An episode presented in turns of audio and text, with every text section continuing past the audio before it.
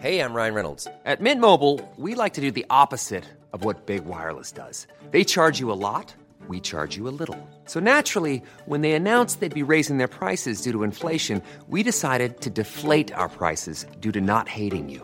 That's right. We're cutting the price of Mint Unlimited from $30 a month to just $15 a month. Give it a try at mintmobile.com slash switch. $45 upfront for three months plus taxes and fees. Promo rate for new customers for limited time. Unlimited more than 40 gigabytes per month. Slows. Full terms at mintmobile.com.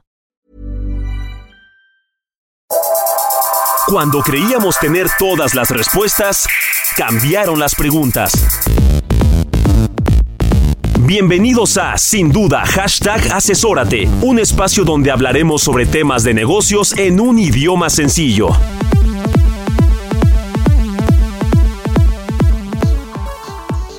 Hola, ¿qué tal? ¿Cómo les va? ¿Cómo andan? Bienvenidos y bienvenidas a Sin Duda Hashtag Asesórate. Yo soy Luis Octavio Valtierra y como cada martes les doy la bienvenida a este espacio donde hablamos de negocios por el 98.5 El Heraldo Radio, así como por todas las estaciones que retransmiten la señal de Heraldo y a través de elheraldo.com a todo el mundo. Hoy con temas muy, muy interesantes y relevantes en el mundo de los negocios y con, para empezar, con grandes invitados, entre ellos don Juan Rojas, a quien saludo desde este momento. Te estoy ganando, te estoy llevando. Por favor, adelante. en la presentación de nuestros invitados. Por favor, Octavio. Ya lo escucharon, queridos y queridas. Juan Rojas, auditor interno por Toyota Financial, quien nos acompaña el día de hoy. Bienvenido a este espacio, mi querido Juan. ¿Cómo te va? Muy bien. Qué bueno, qué bueno. Un gusto tenerte por acá. Y eh, a nuestra institución también. por supuesto, queremos darle una bienvenida calurosa a nuestro querido José Antonio Reyes, socio por GL Auditoría, especialista en el sector financiero y además en muchas otras materias. Mi querido Toño, ¿cómo estás? Muy bien, muchas gracias. Y gracias por volver a invitar. No, hombre, con gusto. Ya nos, ya nos, nos diste una cátedra recientemente sobre eh, due diligence, eh, sobre la debida Y diligencia. además con bastantes seguidores, ¿eh? déjame decirte. tiene que- club de fans. Sí, sí, sí, sí. Los ha acumulado a lo largo de, de- de años de experiencia. Definitivamente. Muy bien, pues el día de hoy eh, vamos a platicar sobre un must en los negocios y esto es el control interno. Mi querido Salvador, ¿nos puedes poner en contexto? Pues mira, el control dentro del mundo de los negocios es algo que es indispensable. Un negocio sin control, sin reglas, sin políticas, sin sencillamente no puede ser negocio. Sonaría hasta, hasta risible, o sea, un, un mundo sin control. Y creo que a veces subestimamos la palabra y, y tan la subestimamos que podemos hasta desconocer este concepto que es control interno y que es toda una disciplina, toda una materia Y que por hay ahí que va- seguir. va- vamos a partir por ahí. ¿Qué es el control interno y por qué debe ser un must?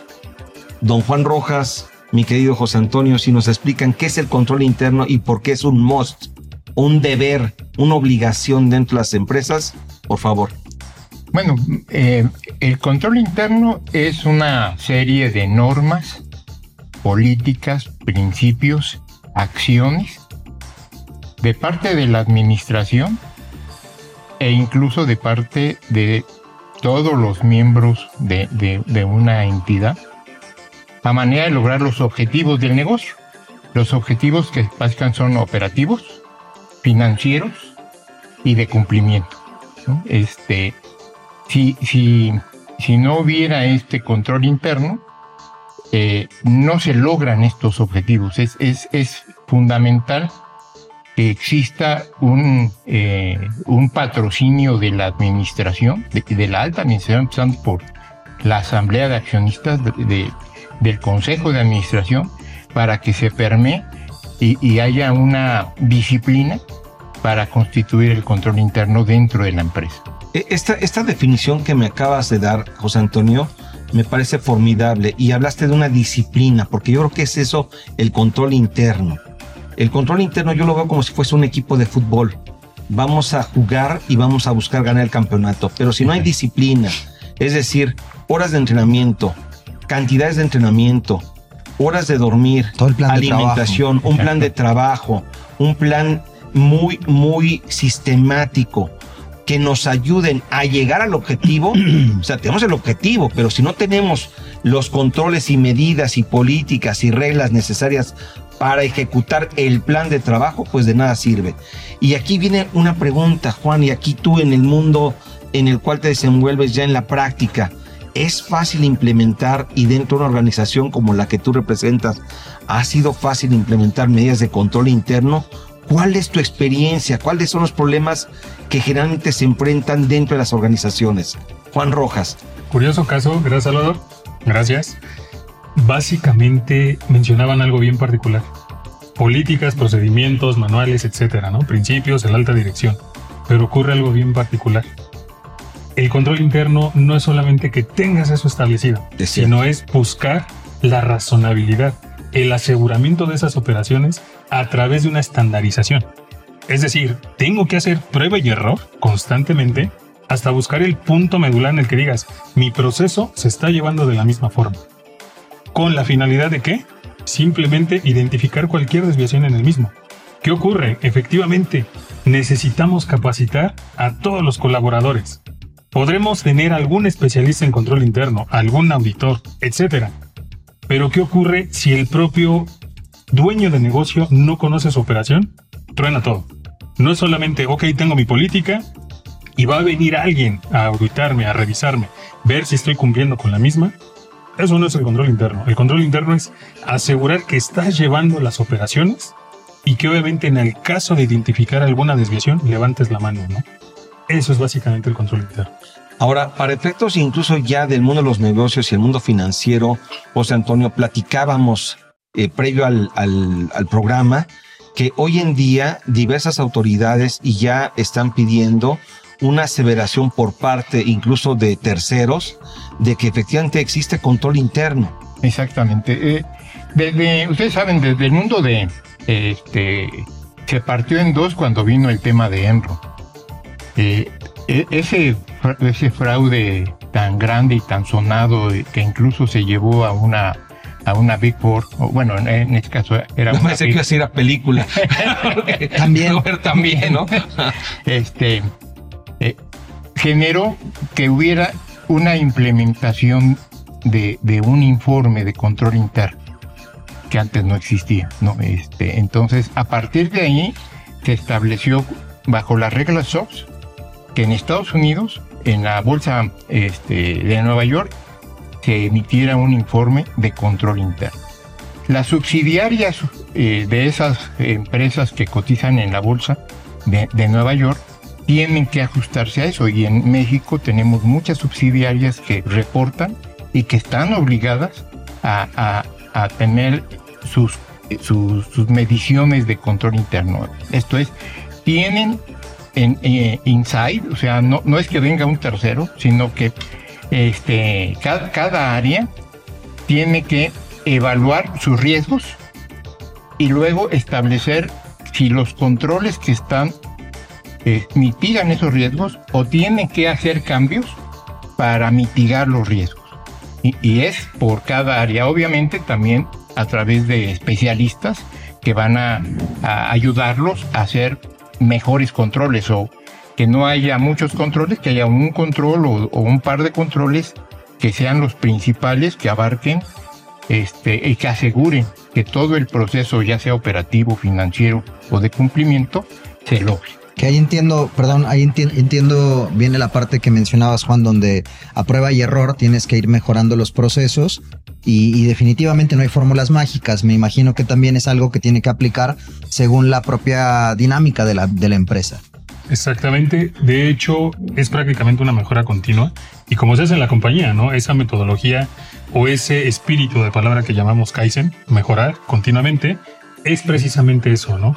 Identificar, oye, ¿en qué, en qué sector, en qué factor estamos fallando? Y vamos a rediseñarlo. No porque algo ya funcione o opere de forma adecuada, no significa que no puede mejorarse. Obviamente, al hacer eso o tener esa premisa o ese objetivo particular, pues es decir, vamos a integrar alguna tecnología, vamos a traer un especialista, vamos a estar capacitando constantemente al personal, porque si no, el tener algo ya establecido nos va a dejar fuera de inclusive del radar e inclusive no vamos a tener esa competitividad en el mercado. Ahora, algo que, debemos de señalar es que en el mundo de los negocios, tratándose de empresas que cotizan en Nueva York y que tienen subsidiarias en México, están obligados a presentar este informe de control interno. Y probablemente empresas como la que tú representas, Toyota Financial, también te obligan a estar constantemente reportando esto. Pero la pregunta aquí surge, bueno, ¿y el resto de los negocios en la práctica? Las pequeñas empresas, las medianas empresas y, y la gente dentro de estas organizaciones, ¿es fácil implementar control interno? ¿Se, se confía en ello? ¿Es indispensable o es algo innecesario? Juan. La respuesta muy sencilla, sí es indispensable, porque lo identificamos a manera de que visualizamos que ya traemos errores. Dices, ¿en qué punto llegamos a esta situación en la cual estamos ahogados? ¿no? Mm. Entonces es donde empezamos nosotros a buscar cómo mejoramos, cuál fue el punto de quiebre y es donde dices, voy a establecer un control desde un simple reporte, pero ¿qué le voy a revisar? ¿Para qué me sirve? ¿Qué información me brinda? ¿A quién se la tengo que mandar? ¿Quién va a ser a lo mejor esa persona que va a realizar un escrutinio? ¿Quién va a darme ese go, esa autorización? No lo sabemos hasta el momento que nos metemos ahora sí en el campo. Sí, ahora Sí, los controles nos permiten salvaguardar los activos. Si no hubiera controles, este, podemos tener pérdidas de activos, llámese efectivo, llámese activos fijos, llámense inventarios, etcétera. ¿no?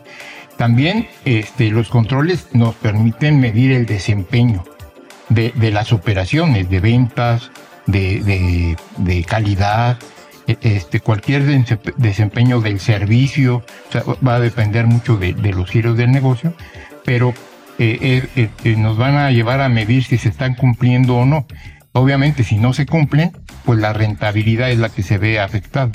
El control interno nos ayuda a evitar fraudes, pérdidas de activos y en general el uso del control interno nos permite dentro de cualquier organización evitar un impacto negativo en las organizaciones. Así es. Y en el caso directivo, tener clara la operación, ¿cierto? Exactamente. Porque ¿qué ocurre? Un directivo es poco probable, pero sí entra, entra o como tal participa en la operación. Y participa en el momento que dice, oye, este indicador de desempeño, Toma de decisiones. toma de decisiones que debo de realizar, ya no me checa. ¿Qué está ocurriendo? Por eso lo demás se tiene que encargar ese middle management o esa alta gerencia precisamente para brindar esa información y esa gerencia es la que tiene que estar evaluando constantemente las operaciones. Pues sí. Oye, Octavio, pues los tiempos nos están apremiando. Me parece que vamos con las reflexiones, la recomendación por parte de nuestros invitados. ¿Te Por parece favor, bien? mi querido Juan. Adelante. Básicamente, no hay empresa pequeña a la cual nosotros le podamos obviamente establecer un control. Desde un algo que apenas están haciendo, ya debe de llevar una operación, valga la redundancia, controlada, que podamos medir con la finalidad de identificar eficiencia y optimización en todo momento, ¿no? Vamos a estandarizar procesos y simplemente es ver en qué punto podemos seguir mejorando. De acuerdo. José Antonio Reyes. Pues sí, de, de cualquier empresa es indispensable tener un sistema de un buen sistema de control interno. Tiene que haber un patrocinio de la administración para que funcione. Tiene que haber una evaluación de riesgos para identificar qué es lo que puede estar fallando, que esté fallando o que puede estar fallando. Establecer los controles que mitiguen eh, es- esos riesgos y supervisarlos. Supervisarlos constantemente porque como, como menciona Juan, es una mejora continua. Hoy pueden estar funcionando, mañana con los cambios tecnológicos, con los cambios en, eh, en el ambiente, pueden no funcionar. Y, algo muy importante, viene un- una nueva norma, que es la, la NIF S1 y S2, que, que dentro de todo hablan de la, de la sostenibilidad, mucho del ambiente, pero también del gobierno corporativo, que es control interno. Control interno es indispensable para el gobierno corporativo. Materia Y bueno, las. NIF no son otra cosa más que las normas de información financiera a través de los cuales se expresa la, el estado o situación económica financiera de una entidad. Y por eso es indispensable que se revelen todos estos detalles. Pues Octavio, No menor el concepto que también nos acaba de dar José Antonio sobre sostenibilidad y la importancia que tiene el control interno y gobierno corporativo que van Desde luego. junto con, con pegado para poder tener un correcto eh, cumplimiento. así es, pues nos está tiempo. Sí, ya, ya, acá nos, dio, nos dio un, un salvavidas nuestra producción, así que nos podemos despedir con calma. Mi estimado Juan, muchísimas gracias por haber dado la vuelta en sin duda. José Antonio. Pues nuevamente un gusto. Gracias. Muchas gracias, Juan. Queridas y queridos, nosotros vamos a hacer una breve pausa en este espacio titulado sin duda hashtag asesórate por el 98.5 El Heraldo Radio. Ustedes no se muevan, que regresamos prontísimo. Ahora nos vemos. El outsourcing no es indebido y no ha desaparecido. Hoy se le conoce como servicios especializados. Lo que es indebido es que tú o tus proveedores no estén correctamente registrados ante la autoridad y no cumplan con los requisitos establecidos. Esto puede traerte consecuencias fiscales, legales e incluso penales. Evita riesgos innecesarios. Contáctanos. GL Working. Working for You. www.glworking.com de vuelta en sin duda hashtag asesórate eh, para platicar este tema de nearshoring.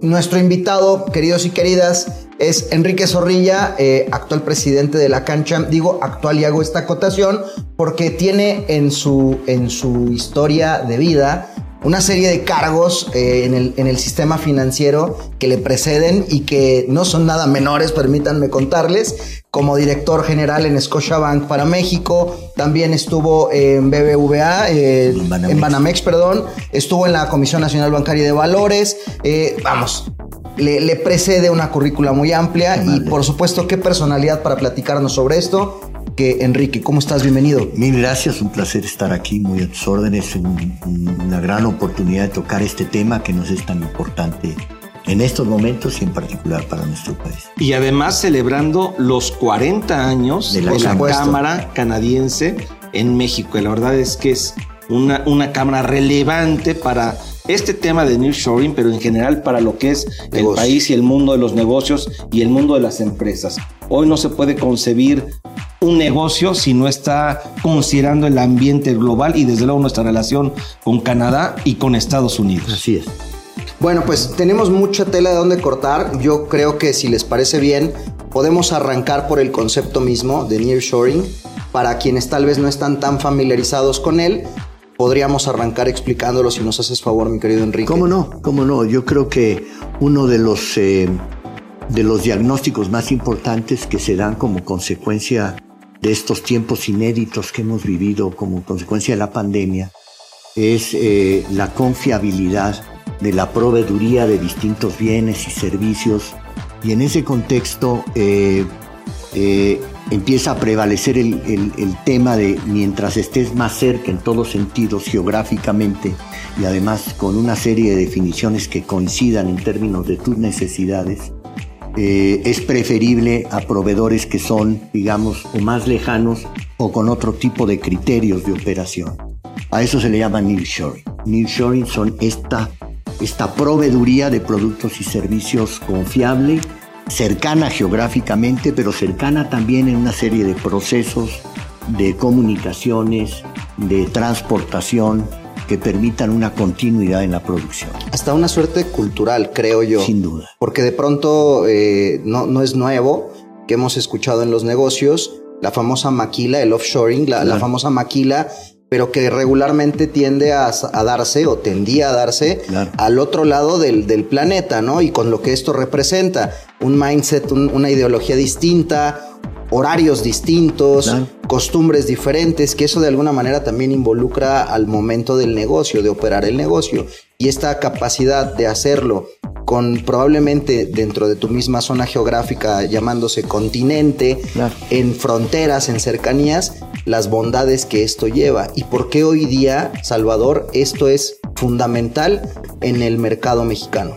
Sí, ya lo decías tú muy bien y, y en este resumen, el concepto que pusiste en la mesa, eh, pues la escuela o la mejor escuela es la más cercana. Y justo el, el, concepto que ustedes manejaron es lo que busca esta situación del nearshoring y hoy los negocios. En la medida en la cual estés más cercano a tu proveeduría e incluso a tu mercado, vas a poder satisfacer de mejor manera las necesidades de ese mercado y vas a poder optimizar costos, eficientar procesos y desde luego ser más eficaz y rentable en lo que es tu operación y en el desarrollo de tu negocio. Y me parece que hoy, derivado de esta situación y la bendición que tenemos como país de estar cerquita de Estados Unidos y de Canadá, que son eh, fundamentales en este proceso global y que son países que están y siguen creciendo y están encabezando la carrera de los negocios, pues nos pone en un momento idóneo, estratégico, sin precedente para poder aprovecharlo. Enrique. Completamente de acuerdo. Yo creo que, eh, es más, estamos llamados a tomar muchísima ventaja de justamente de nuestra presencia geográfica y además de la integración que ya tenemos de una serie de procesos.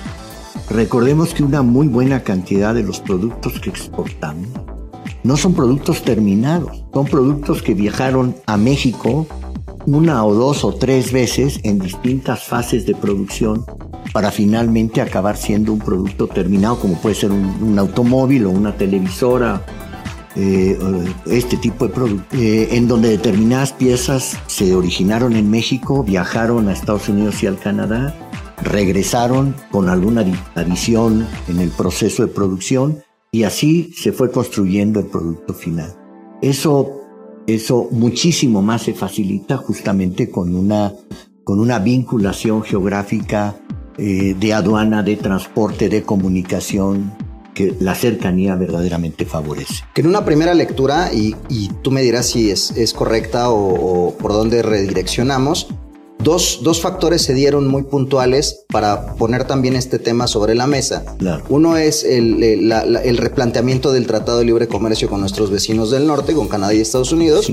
Y otro, sin duda, la pandemia, tema de pandemia y de poder hacerte de materia prima lo más pronto y lo más cercano posible para poder también dar respuesta a las necesidades que surgieron en ese instante. Sin duda, sin duda, eh, eh, vamos, eh, el TEMEC como tal yo creo que es el fundamento de la competitividad de los tres países.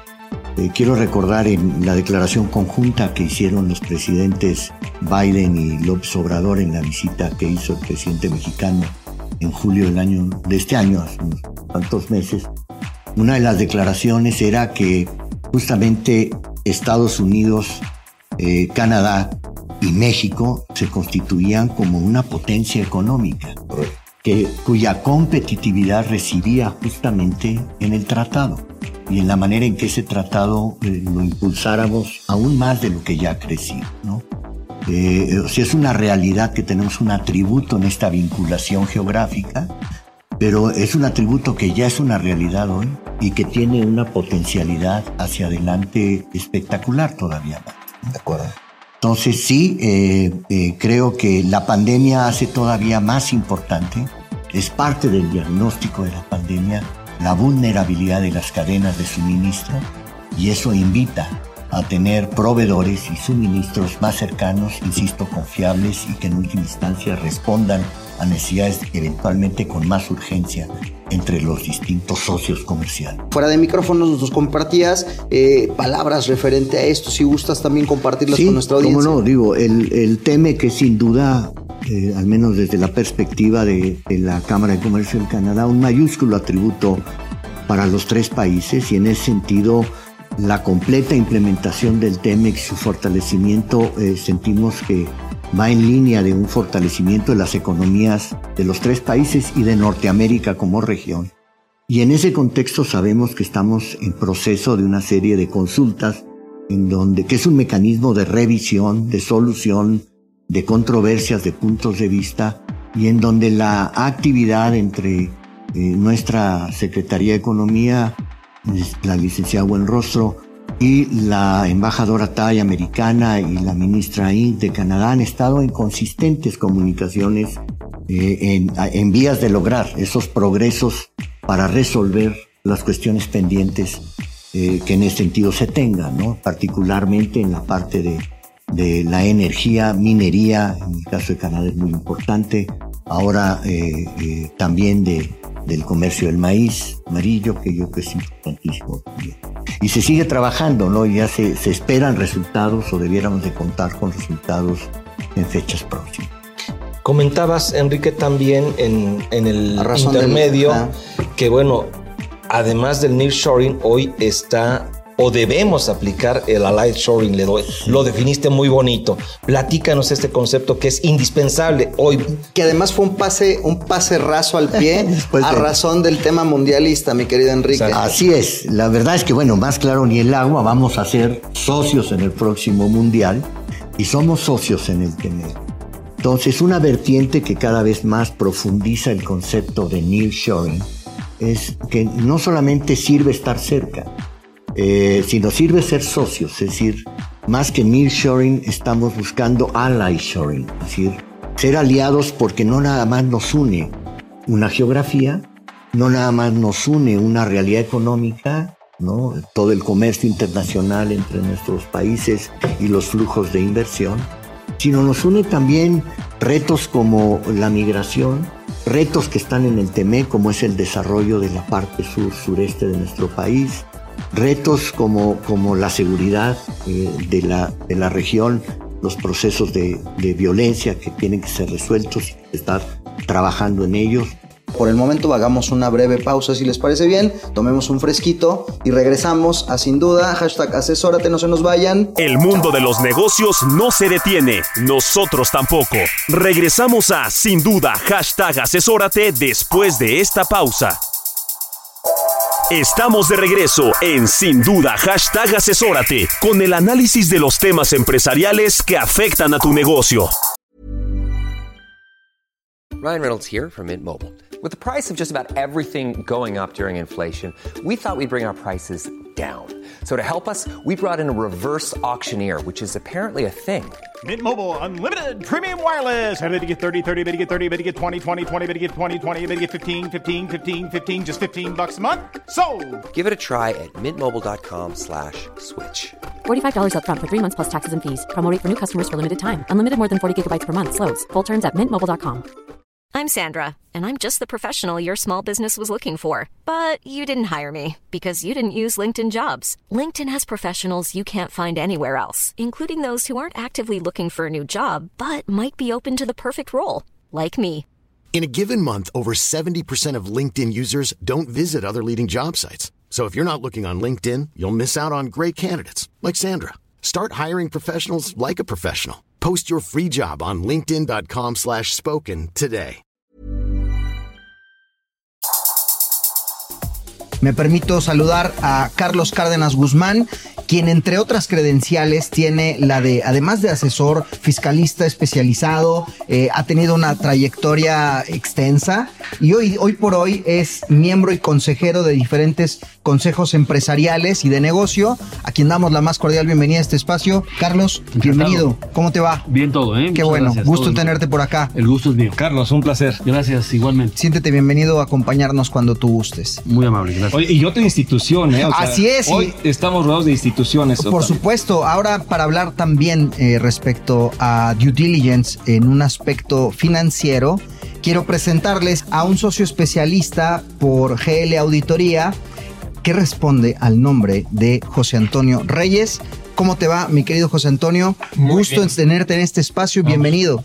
Muchas gracias, un gustazo este, que me hayan invitado. Espero que mis aportaciones puedan este, ser de utilidad. Seguro que así será, mi querido Salvador. Pues bueno, si les parece bien y, y quisiera, Salvador, a manera de introducción, due diligence lo ubicamos de manera general. Te diría que es un concepto familiar. En el mundo de los negocios así es, Octavio, y Pero es algo que es indispensable. El fondo, desde El- la traducción, ¿cómo entendemos due diligence, mi querido Mira, Salvador? una traducción literal, yo te diría que no la hay. Más bien, el concepto en español es una auditoría de compra. Carlos, en este caso, Toño Reyes, José Antonio Reyes, pues generalmente las empresas, a través de, de diversas situaciones en donde se piensa a invertir en las mismas, antes de llevar a cabo una inversión, se hace una auditoría de compra. ¿En qué consiste en términos generales desde una perspectiva financiera, Antonio, y desde una perspectiva empresarial, Carlos, tú como miembro del Consejo, eh, ¿por qué es importante este concepto de auditoría de compra o due diligence? Muy bien, pues bueno, el, concepto en la traducción literal es debida diligencia.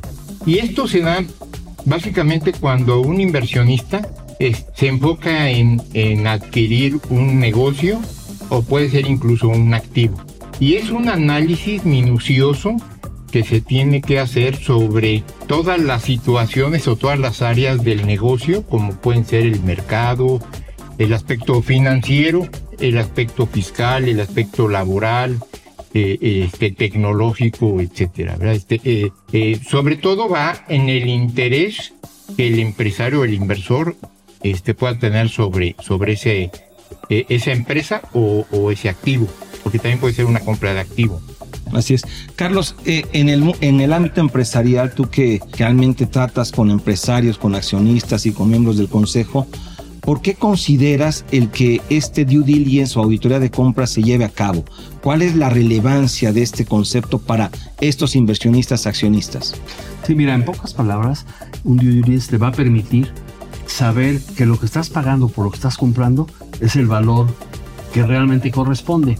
Y entonces para eso se hace lo que ya se mencionó de la debida diligencia, la auditoría de compra, para verificar que, pues para verificar que los activos que dice la empresa que tiene efectivamente existan, para verificar que los pasivos que están registrados sean los únicos que existen y no vaya a haber por ahí pasivos ocultos, para verificar, por ejemplo, que no haya, pues, pasivos fiscales que no estén registrados, problemas fiscales o problemas laborales que no estén registrados, porque si bien partes de un estado financiero, pero es muy importante de entrada cerciorarte quién está auditando esos estados financieros, porque como en todo, pues pueden haber estados financieros con más credibilidad que otros dependiendo quién los haya auditado. Entonces es muy importante empezar desde ahí, conocer los estados financieros y verificar conocer quién auditó estados financieros para ver el grado de confiabilidad, lo cual no quiere decir que ya no hagas la auditoría, pero simplemente, pues dependiendo de quién vaya auditado, pues ya puedes saber si tu auditoría tiene que ser todavía más minuciosa o puedes tener un cierto grado de confianza, ¿no? Y, y básicamente es eso, y también conocer cuál es la capacidad de la empresa para generar utilidades, porque pues muchas veces el valor de adquisición de una empresa está muy en función de su capacidad futura de generar utilidades, no necesariamente del valor contable, que también es una referencia, pero realmente lo que se toma más en cuenta es la capacidad futura de generar utilidades de esa empresa. Sí, yo, yo lo pongo, en general creo que todos hacemos un due diligence generalmente cuando hacemos una erogación, llámese una inversión o llevas o si llevas a cabo un gasto. Cualquier compra. Cualquier, cualquier compra que vayas a que vayas a ejercer, o sea, hasta cuando ustedes queridos queridas están pensando en cambiar el auto, en cambiar la tecnología, pues ponderamos ciertos valores, ¿cierto? Pues hacemos un ejercicio comparativo inclusive y que la promesa de venta se cumpla. Bueno, tú evalúas eh, y generalmente esto sucede más cuando adquieres un auto que ya tiene cierto uso, pues que el automóvil esté en las condiciones porque se puede ver muy bonito por fuera, ¿no? La pintura impecable, ni un solo rayón, bueno, ya, lo vi, ya lo vi. Y de ahí no juzgar a un libro por su portada. Exacto, e, ese es un buen punto. Y, y el tema aquí es que puede estar o aparentar que está en una condición óptima, pero dentro este activo, este automóvil, puede traer detalles mecánicos o eléctricos o de cualquier otro eh, o de cualquier otra índole que demeritan su, su valor. Ejemplo, si está mal el motor, pues el valor ya no es el mismo que el que debería de tener. Y eso pasa en la empresa, Carlos. El símil es eh, muy totalmente aplicable, ¿no? Eh, se trata de ver que lo que nos dicen que es realmente sea, no va a haber cosas que no estén reportadas, ¿no? Definitivamente. Y para eso, pues hay distintas metodologías para llevar a cabo un due diligence, pero sea cual sea la metodología, al final de cuentas de lo que se trata es, como ya mencionaba, decir, a ver, los activos que dice aquí que están, ¿existen? Y no sé, por ejemplo, si hablamos de que de los activos hay cuentas por cobrar, por ejemplo, son cuentas por cobrar recuperables, se van a, poder cobrar realmente o por ahí hay cuentas de dudosa recuperación o si dentro de esos activos hay inventarios, ah caray, pues esos inventarios se van a poder vender o son inventarios obsoletos. Entonces, detalles como de ese tipo deben de incluirse en un due diligence. Si hay maquinaria, dentro de los activos, ah, caray, pues qué tipo de maquinaria es, es maquinaria con tecnología actual, es maquinaria que, ok, ahí está, pero, pero entrando, entrando la voy a tener que cambiar porque esa maquinaria ya, ya es obsoleta, ¿no? Y así cada uno de los rubros del activo o del pasivo tiene que irse verificando, ¿no? Así es. Y, y bueno, Toño, tú como experto en esta parte financiera, en, eh, en los due diligence o auditorías de compra que has realizado, pues, ¿qué haces tú para validar que justo una empresa tenga el valor que los accionistas están determinando y sobre el cual se está llevando a cabo la adquisición o la inversión. Antonio. Sí, pues, pues básicamente la idea es eh, ver la historia de la, del negocio para ver si eh, los KPIs, los, este, los drivers del negocio realmente este, han venido siendo eh, generadores de flujos, generadores de utilidades este, con cierta rentabilidad, este, y si esto hacia el futuro va a seguir siéndolo.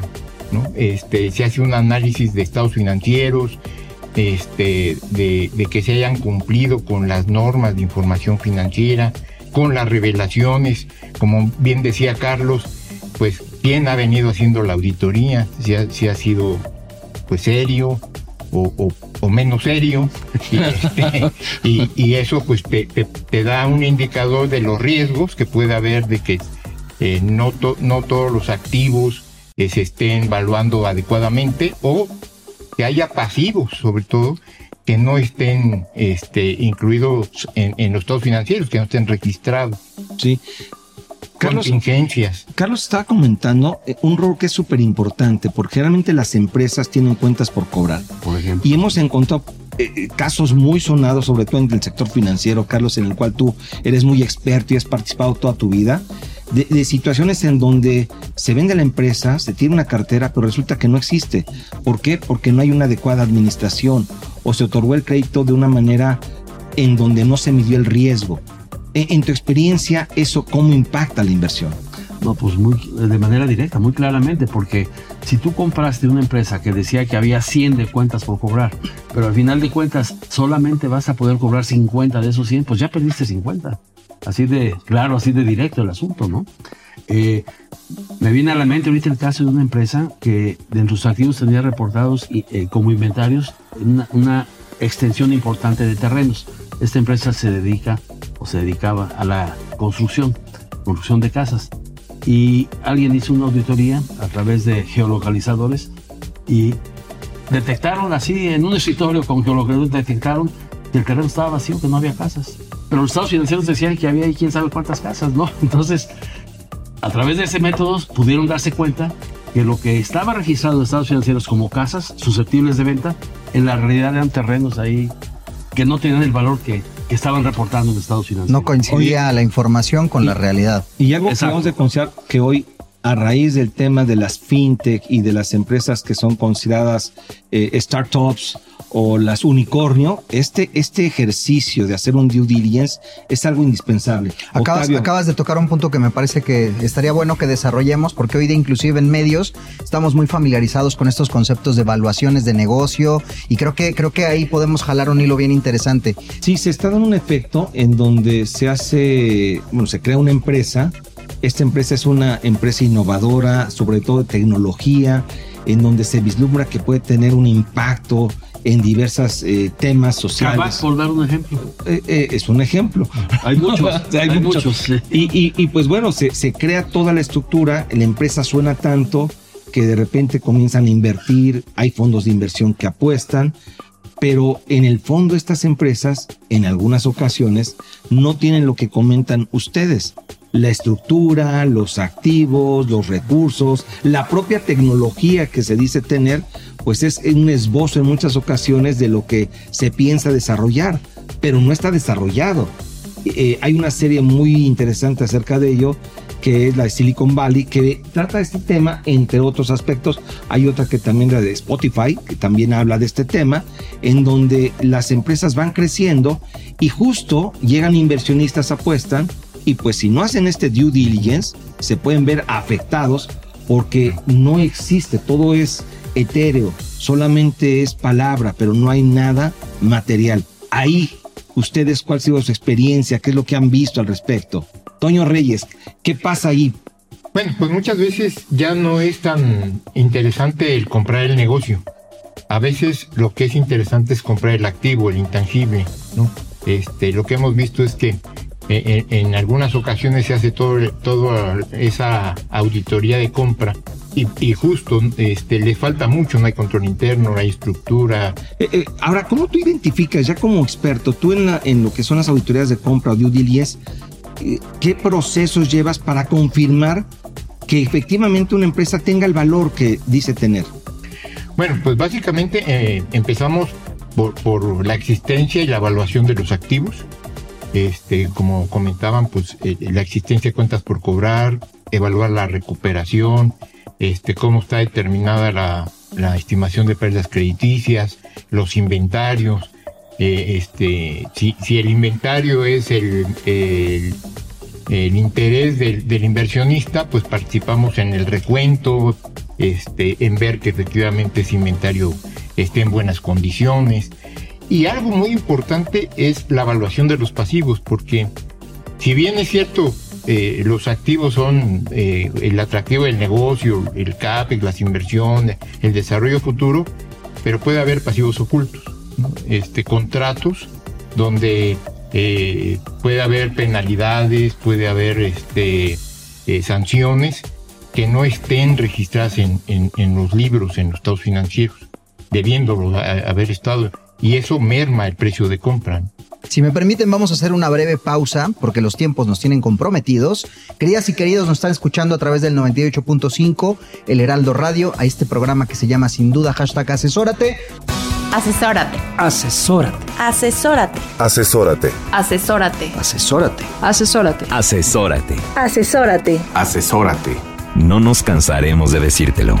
Asesórate. Garrido Licona. Asesoría fiscal, legal, financiera y de negocios. Visítanos en garridolicona.com. Damos la bienvenida a José Miguel de Dios Gómez, director general de MEXDER, el mercado de derivados. En este espacio, sin duda, hashtag asesórate. José Miguel, ¿cómo estás? Muy bien, muchas gracias. Eh, buenas noches. Eh, pues primero que nada agradecer la invitación a El Heraldo y a sin duda hashtag asesórate. De arranque, ¿qué son los derivados? ¿Cómo, cómo empezamos con el tema? ¿Cómo, ¿Cómo nos recomiendas tú que le vayamos encajando el diente a este tema? Bueno, mira, lo primero que yo quisiera platicarles es que la gente le tiene miedo a los derivados y piensa que los derivados son muy riesgosos. Y exactamente es todo lo contrario. El origen de los derivados es para cubrir riesgo. Y el mayor uso de los derivados es para cubrir riesgo. Los derivados en realidad son un tipo de operaciones en el que tú al día de hoy puedes fijar el precio de algún subyacente o de algún producto en el futuro, con lo cual pues tú estás quitando, eliminando el riesgo de que las fluctuaciones de ese precio, ¿no? Entonces, si tú hoy puedes planear hacer, eh, em, asegurar el precio al que vas a comprar el dólar o la naranja o tus insumos o vas a vender el petróleo en el futuro, tú puedes tener una planeación financiera perfecta en la que tú ya vas a saber a cómo vas a comprar o cómo vas a vender y tú ya puedes tener toda la certidumbre de que estás asegurándote los costos o los precios de tus bienes. ¿no? Entonces, los derivados, como el mismo nombre lo dice, derivan del precio de otra cosa. Es decir, está el precio del dólar de contado o el, el spot, que es el interbancario, ¿sí? y hay un derivado del dólar, que pueden ser futuros, pueden ser opciones. Entonces, del precio que está hoy el dólar, se deriva el precio futuro del dólar para, no sé, para marzo, para junio, para diciembre del siguiente año. Si el precio del dólar sube o baja, el precio del derivado va a subir y va a bajar también. Hay otros factores que hacen que el precio suba y que baje, ¿no? Que pueden ser las tasas de interés, en el caso del dólar, las tasas de interés en México y las tasas de interés en Estados Unidos, que hacen que el precio del futuro pueda estar más cerca del spot, ¿no? Del contado o más lejos, sí, pero siempre se van a mover de la misma manera, ¿no? Si uno sube, el otro va a subir, si uno baja, el otro va a bajar también. José Miguel, aquí algo que es bien importante es establecer quiénes son las partes que generalmente participan en este tipo de operaciones.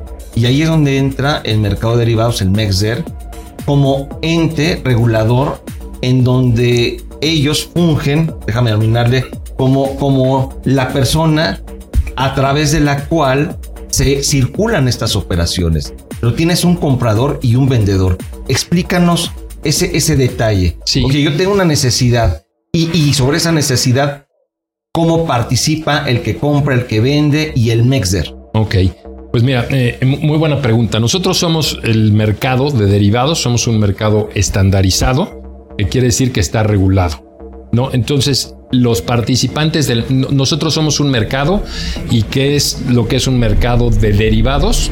Pues es como cualquier otro mercado, que es un lugar donde oferentes y demandantes se acercan para celebrar operaciones, ¿no? Puede ser el mercado de Jamaica, puede ser cualquier mercado en donde el mercado de las flores, donde La gente sabe que venden flores, hay oferentes y entonces van los Central de de la Abastos. Central de Abastos. A Central Perdón, de Abastos. eh, como, como comentario, mi, mi- mi padre tiene un negocio en la central de Abastos de hace muchísimo tiempo. Mi abuela, Y mi abuela también, en fin, tenemos eh, esta, Un esta vínculo- sangre un de, vínculo de con la central vínculo. de Abasto. Bueno, pues la este, de- central de abastos es lo mismo que el Mexder. Exactamente. Es lo mismo que el Mexder, ¿no? Somos un mercado, nada más que somos un mercado organizado en el que viene el que quiere comprar y el que quiere vender. ¿Sí? Y entonces la bolsa organiza eso y después tiene una parte que es la cámara de compensación, que es Asigna, que también es parte del grupo Bolsa, que eh, es quien se vuelve la contraparte de todas las operaciones y quien eh, eh, mitiga el riesgo o elimina el riesgo.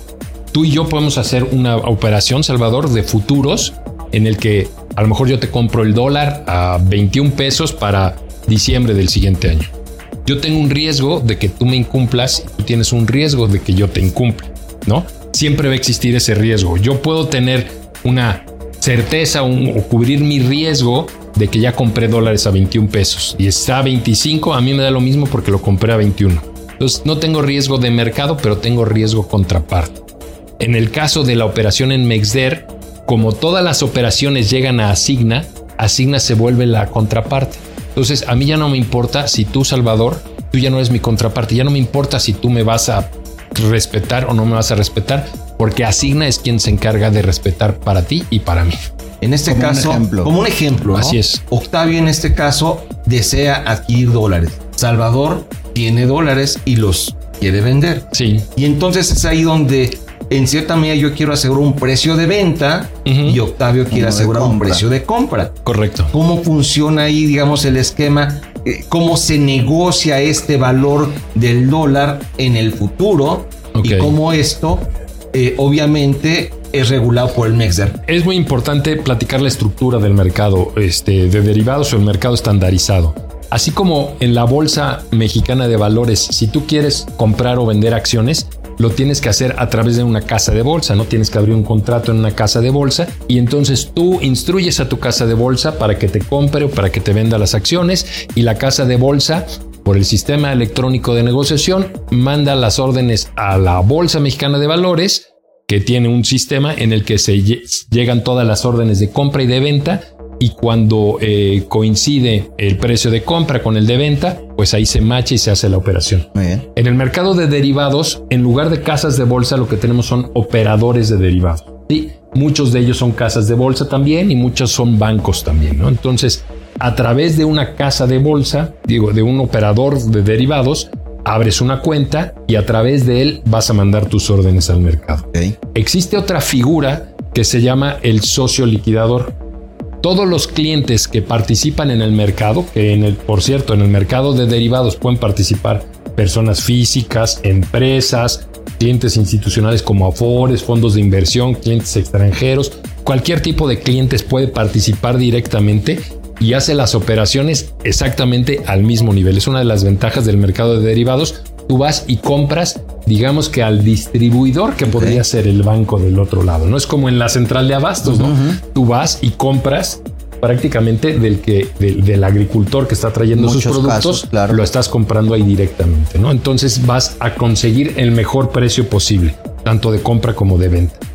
El socio liquidador es muy importante porque el socio liquidador es el que hace tu estudio crediticio y el que te dice cuánto puedes llegar a operar y cuánto puedes este, este, tener de interés abierto. El interés abierto es la parte que eh, tienes, digamos que en riesgo o que, o operaste. ¿sí?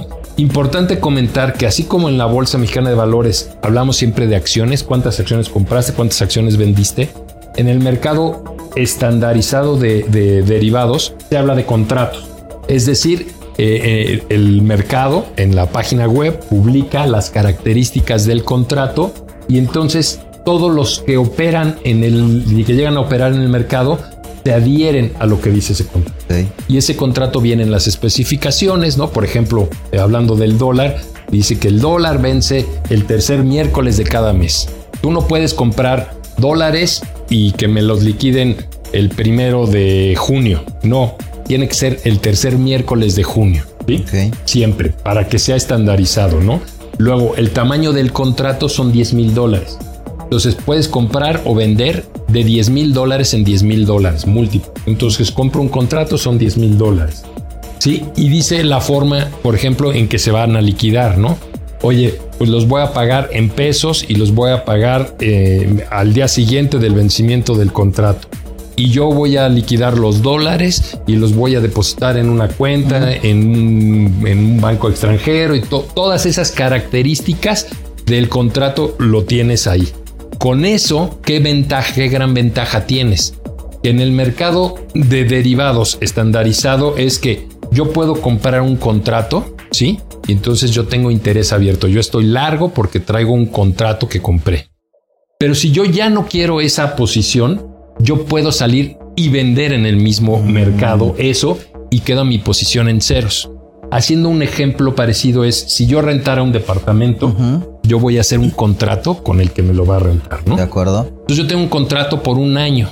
Y a los seis meses yo digo, ¿sabes qué? Me salió una oportunidad de irme a vivir a otro lado y no sé qué. Yo llego con el que me está rentando el departamento y le digo, oye, te quiero cancelar el contrato. Oye, pues aquí dice el Claro, contrato claro. Que me tienes que pagar tres Sí, meses sí, con castigo. gusto, ¿sí? Entonces, si me los pagas, perfecto. Oye, no, pero es que mira, yo te puedo conseguir que Salvador se puede venir a vivir al departamento. ¿Sabes qué? Con Salvador voy a, ver- a hacer otro contrato. Primero tengo que acabarlo contigo. Entonces, tengo que liquidar uno en el que si yo quiero ce- cerrar el contrato anticipadamente o, o- o cancelarlo, me va a costar. ¿Sí? Cuando lo haces en un mercado estandarizado, como todo el mundo compra y vende el mismo contrato, tú sales y compras y vendes al mercado, ¿sí? Sin tener que estar negociando por estas salidas. Ok. Entonces es una gran ventaja que se tiene aquí para que puedes entrar y comprar el mismo contrato todas las veces que quieras. ¿no? Claro. José Miguel de Dios Octavio. Gómez, director general de Mexder, muchísimas gracias por habernos acompañado. Muchas gracias a ustedes por la invitación, encantado de participar. Nos escuchamos la próxima semana, queridos y queridas. Yo soy Octavio y ya saben, se quedan en el Heraldo Radio. Tenemos una cita la próxima semana en Sin Duda hashtag Asesórate para analizar más temas que impactan a nuestras empresas. El mundo de los negocios no descansa. Sin duda hashtag Asesórate tampoco.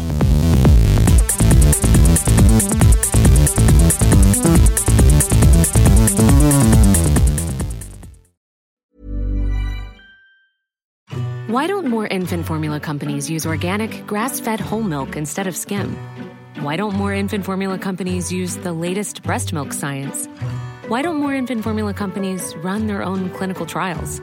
Why don't more infant formula companies use more of the proteins found in breast milk? Why don't more infant formula companies have their own factories instead of outsourcing their manufacturing? We wondered the same thing. So we made ByHeart, a better formula for formula. Learn more at byheart.com.